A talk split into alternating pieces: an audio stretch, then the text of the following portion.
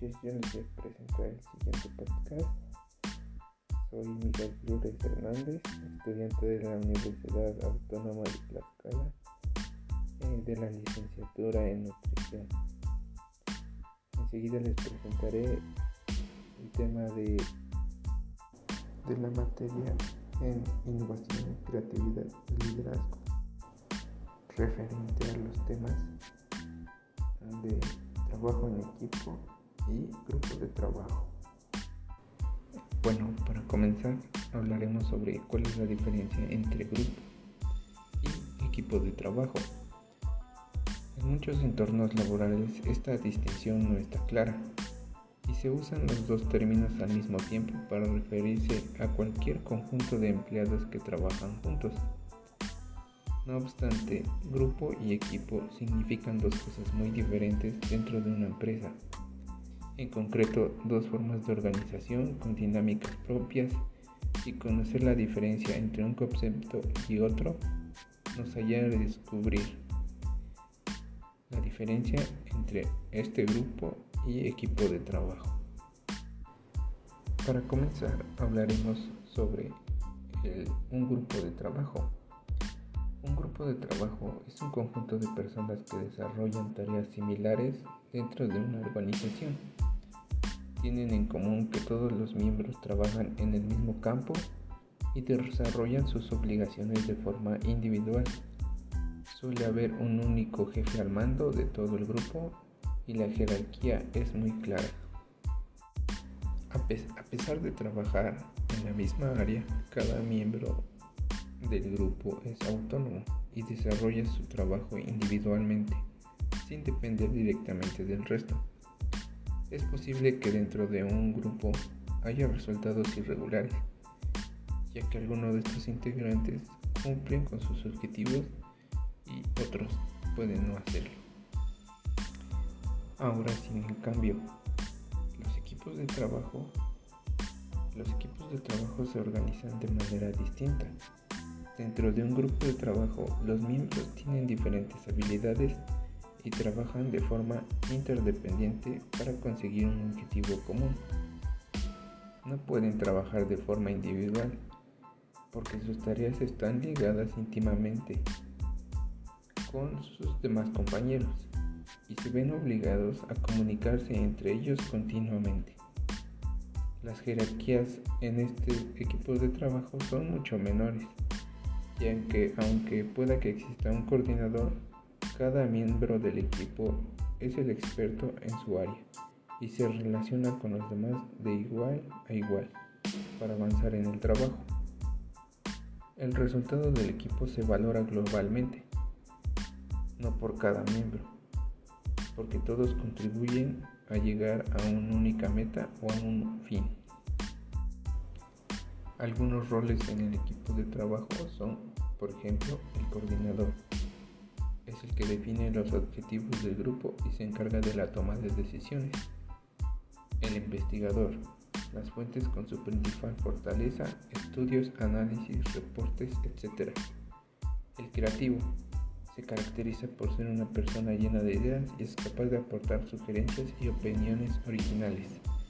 El cohesionador muchas veces suele ser el propio líder o responsable.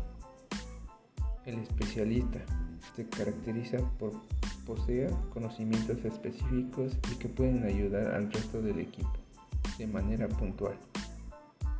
El impulsor se trata de un individuo dinámico, proactivo y que está en permanente búsqueda de nuevos recursos. Una vez que tenemos claro qué es el equipo de trabajo y qué es el grupo de trabajo, un gran ejemplo de esto sería, por ejemplo, las compañías, ya que cada compañía tiene que valorar cuál es la mejor forma de organización para ellos, siendo lo más común en empresas de tamaño mediano a grande la combinación de equipos y grupos según tareas y objetivos. Asimismo, la gestión de equipos es muy compleja, pero hay habilidades que no pueden faltar, como por ejemplo la motivación. para saber levantar a tu equipo en momentos de bloqueo y frustración, así pudiendo aprender a incentivar a tus empleados. La empatía también será necesaria para ponerte en el papel de tus compañeros y entender a la perfección sus necesidades. Asimismo, ser una persona con habilidades comunicativas clara y transparente. Siendo así, en tu día a día, trabajar bajo presión te permitirá tomar las mejores decisiones con la cabeza fría y libre de tensión, así como saber guiar con ellas a tu equipo.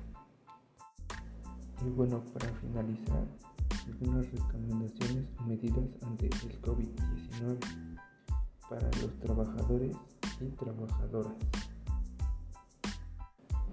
Se recomienda mantener una distancia de al menos un metro y medio de distancia entre cada persona, evitar saludos cercanos, desinfectar el equipo utilizado, por ejemplo las mascarillas o caretas o el uso de lentes. El lavado de manos con agua y jabón durante al menos 40 segundos, especialmente después de toser o estornudar. Asimismo, no tocarse la nariz, los ojos y la boca. En caso de toser o estornudar, cubrir la nariz y boca con la parte interior del codo. Así, las medidas de higiene en el centro de trabajo se aconseja la ventilación periódica en las instalaciones.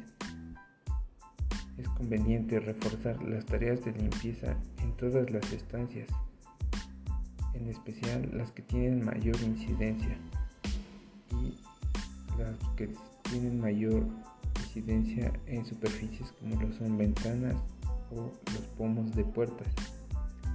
Asimismo, el personal de limpieza asignado a estas tareas debe tener una correcta protección, realizando todo con mascarilla y guantes, así como el uso de gafas o careta protectora. Igualmente se recomienda despojarse de los guantes y mascarillas y el lavado de manos de al menos 40 a 60 segundos con jabón.